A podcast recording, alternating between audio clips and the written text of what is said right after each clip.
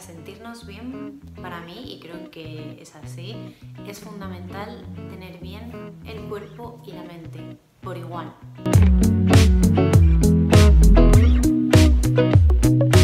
Por eso en mis redes, en todos estos sitios, siempre os hablo de cuerpo y de mente, os doy recetas saludables, os cuento cómo conseguí adelgazar, em, hablamos de salud, de, rutinas de que haré más y a la vez hablamos de motivación, de cómo ser felices, de cómo sentirnos bien, cómo conocernos a nosotros mismos y querernos tal cual somos, a la vez que podemos mejorar aquello que creamos que debemos mejorar.